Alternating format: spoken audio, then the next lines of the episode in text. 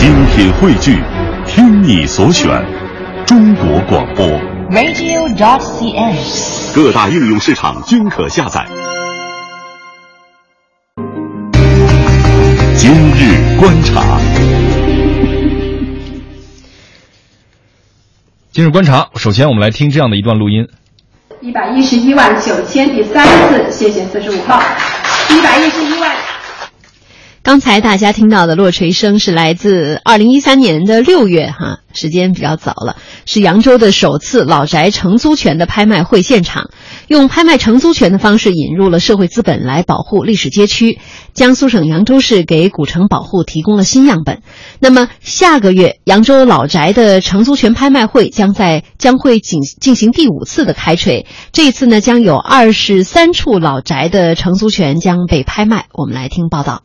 青砖黛瓦马头墙，古色古香的扬州老宅一直是不少人心中的向往。二零一三年起，扬州市多次拍卖老城区公房的承租权，成为盘活老宅资源的新举措。此次公开拍卖承租权的二十三处老宅，大多位于文昌商圈附近，市区户口的自然人都可以参与竞拍。扬州直管公房管理处工作人员陈红珍。面积最大的有八十四点八个平米，最小的有十一点二八平米。这次的地点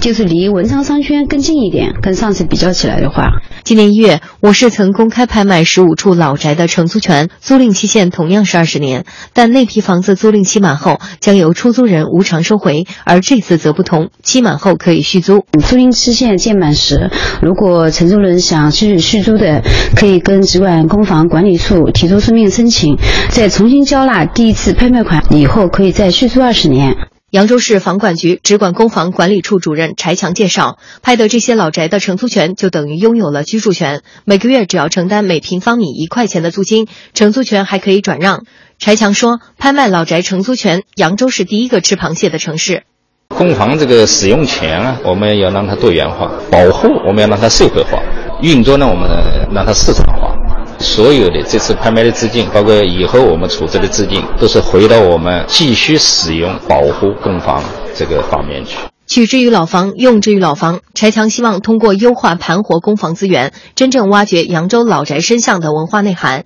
同济大学建筑系博士朱宇辉认为，扬州的做法是盘活老城区的有益探索。历史悠久的老宅子来说呢，就需要有经济实力比较强的一个新人来改善一下老城区的一个人口结构，这个是比较好的一种尝试。但是我觉得呢，政府不能一味的就一一卖了事。老宅子毕竟是历史和文化的一个载体，还牵涉到文物啊、规划、建城建等多个部门。竞拍后的管理呢，必须形成一个多部门的一个合力，呃，从制度上保留老宅子的生活方式。这样才能保留活的一个历史。连续四次拍卖之后，扬州探索古城保护的路也有了新思考。扬州市直管公房管理处明确就表示，承租人虽然拥有了老宅的二十年承租权，但是对这个房屋状况哈，扬州市这个直管公房管理处也会进行定期巡检和修缮。如果在使用过程中啊发现对老宅的保护不用心，会考虑予以收回。扬州市也希望通过拍卖老宅的承租权，真正改善老城区的人口结构，给老城区带来活力，这是他们探索的一条线线路。进行了四次拍卖了，接下来要进行第五次。所以，两位怎么来看待？比如说，以这种拍卖承租权的方式盘活这些公房老宅的资源，你看，既是公房又是老宅，两位怎么看？我不太知，呃我咱们也不太了解他们具体的那些呃住宅到底是个什么情况啊，嗯、所以也很难具体的说。但是从呃。呃，大的原则上来说，应该是个好办法，因为这种老宅呢，一般来说，它其实，呃，这种出租的目的在于保护，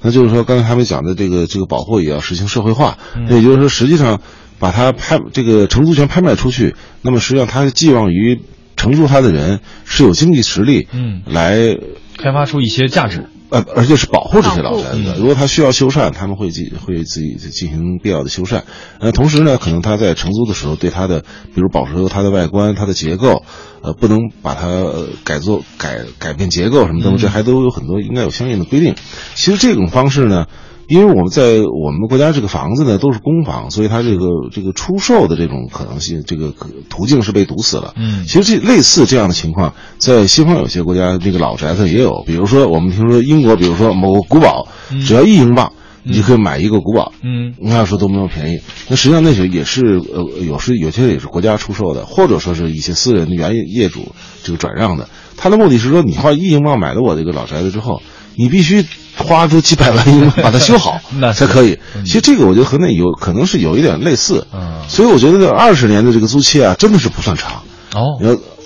因为如果你让一个人能够能够花比较大的这个这个经济代价，嗯精心的把这个老宅子修缮好、维护好，那他一定是着眼于长远。对，所以二十年以后还可以续约，我觉得这就比原来好一些了。嗯因为二十年是一个不尴不尬的一个时间，我好不容易花了很大的代价，呃，而且你要求我用心，对，我用了心心之后，而且其实我这个心可能不止二十年。对，可能不止二十年。所以我觉得这个这应该是一个更长远，呃，二十年以后还可以续，呃再不还可以续，那可能就会好一些。啊，嗯，其实老城保护在很多城市都是个难题啊。我们看到有一些，比如说，呃，交给开发商来开发，有些作为呃这个政府部门来维修、来来修缮。呃，扬州的这个经验值不值得在其他地方去推广呢？根荣老师，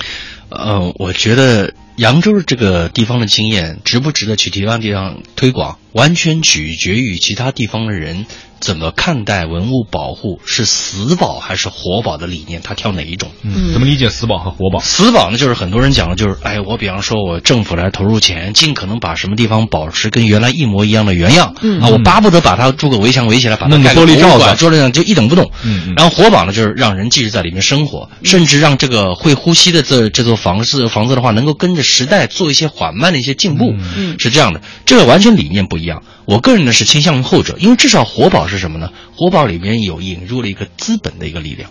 咱们中国人讲，好多人讲风水，水是什么？水就是财，啊所以门口你得挖一个小河，挖个小池塘，这不是中国人的习惯吗？那其实也是一样的，你要让让这个水进去，活水进去，让财流动起来，文物保护才能够保护的好。很多公益的活动也是这样的。我举一个稍微远一点的例子，你比方说像绿色江河，他们在那个呃长江源、三江源那边搞的那个呃一些垃圾之类的回收啊，嗯这个你那个本身是这个呃，他们跟那个当地的，比方说一个牧民讲，你们要看见那个塑料罐头、塑料瓶子，你们就给捡回来。嗯你比方说你捡了十个，我呢就给你换一包方便面。嗯然后他们在利用这个运到拉萨蔬菜、运蔬菜去拉萨的车空车返回的这么一个习惯，我把这些个垃圾免费给你，因为他运到成都之后，把塑料瓶儿一卖回收，就能够值很多钱。是你就发现在这个保护理念里面呢，至少有一个人他是受益的。实际上在这里面是有两方。嗯如果我们讲这个保护只有政府投入，而没有人真正有经济上的受益，那就变成了一种死保护，变成单向投入，没有产出一个东西，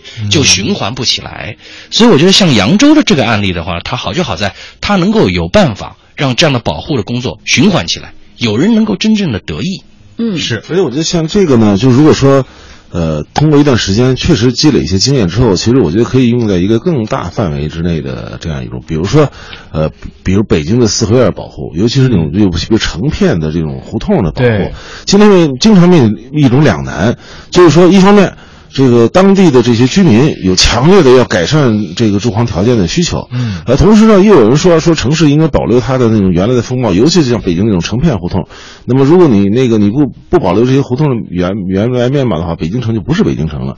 那可是你要去当地，你要呃那个胡同里面问那些老百姓来说，你说他就说你搬来试试啊，对可能让你住自己也你也不住住不愿意。可是这里面就是他这个两难呢，就感觉好像无可选择，嗯你只能选一个，那怎么办？你像扬州这种，如果说真的是有外来的资本力量来进入，他能够有有这个，比如成片的有商人承包下来，嗯然后他对这个房子不允许他对这个四合院的外观做根本性的改造，不允许对这个胡同的结构进行根本性的改造，嗯但是允许他来进行呃规整开发，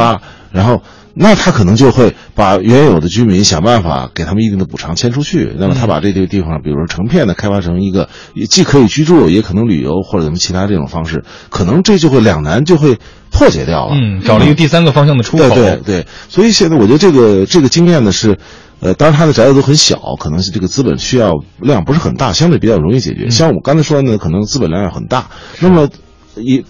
这个资本现在中国钱有啊，对吧？呃，你只要他能看到未来的可能的方向，这也不是不可能。嗯，至少在时间上有所突破了。刚才田伟老师讲到，其实那么接下来其实考虑的就应该是怎么来制定相关的标准，就是说你怎么来对它进行所谓的保护，什么样是能做的，什么是不能做的。关于刚才的有关部门说是否用心，这个用心怎么来考量？再包括就是定期的巡检和修缮，是不是有？呃，是呃，应对的部门能够准确的和具体的执行下去，能够做到这一点，可能这都是相关的各种各种各样的问题哈。